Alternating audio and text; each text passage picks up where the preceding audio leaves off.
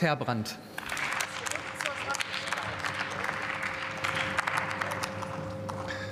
Sehr geehrte Frau Präsidentin, sehr geehrte Kolleginnen und Kollegen, liebe Linksfraktion! Sie präsentieren uns ja in schöner Regelmäßigkeit Versuche, Steuern im Höchststeuerland Deutschland noch mal zu erhöhen oder zumindest irgendwie in unserem komplexen Steuersystem noch mal zu einer weiteren Umverteilung zu kommen. Auch der, auch der heutige Versuch, wen wundert es, verfängt bei den Liberalen tatsächlich nicht.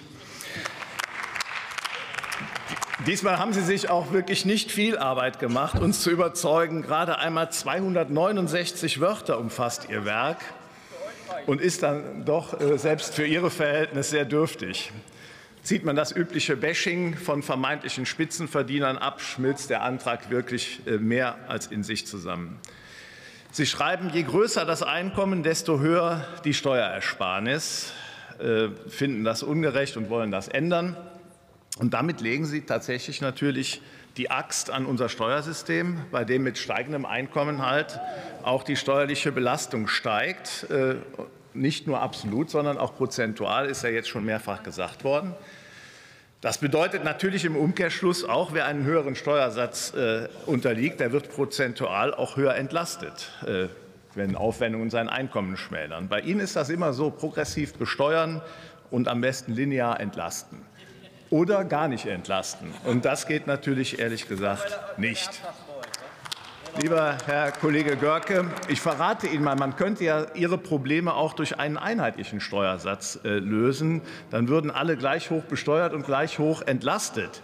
Ich will, ich will mich äh, persönlich einem solchen System, Flattex nennt sich das, ja gar nicht äh, will ich mich gar nicht stark für machen, weil ich selber der Auffassung bin, dass die Besteuerung nach der Leistungsfähigkeit richtig und vor allem auch wichtig ist in, in diesem Lande.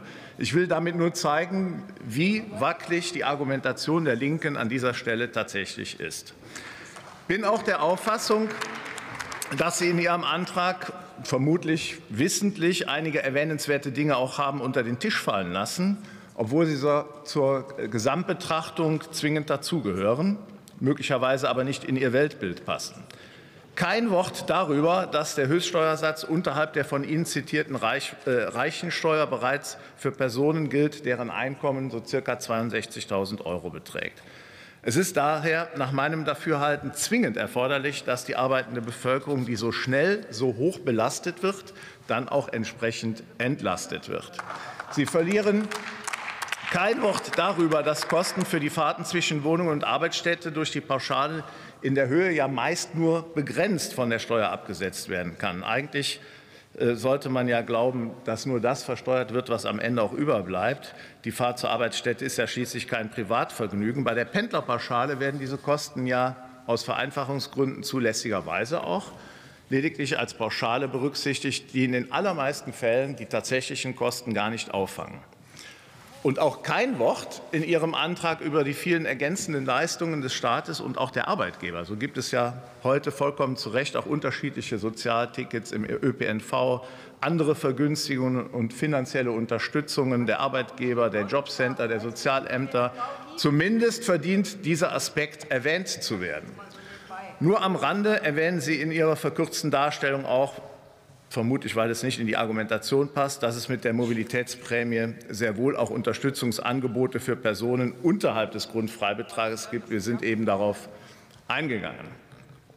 Liebe Kolleginnen und Kollegen, die Entfernungspauschale ist ein, eine bewährte Praxis zur Berücksichtigung von Kosten, an der die Liberalen im Grundsatz nicht rütteln wollen. Der Versuch, dieses komplexe Themenfeld auf den üblichen Klassenkampf herunterzubrechen, hält einem Realitätscheck in jedem Fall nicht stand, denn im Ergebnis werden Mobilität und gesicherte Lebensumstände bereits heute für alle Bürgerinnen und Bürger gewährleistet, ganz unabhängig von ihrem persönlichen Geldbeutel. Für die Forderung der Linken kann es daher aus meiner Sicht nur eine klare Ablehnung geben. Herzlichen Dank.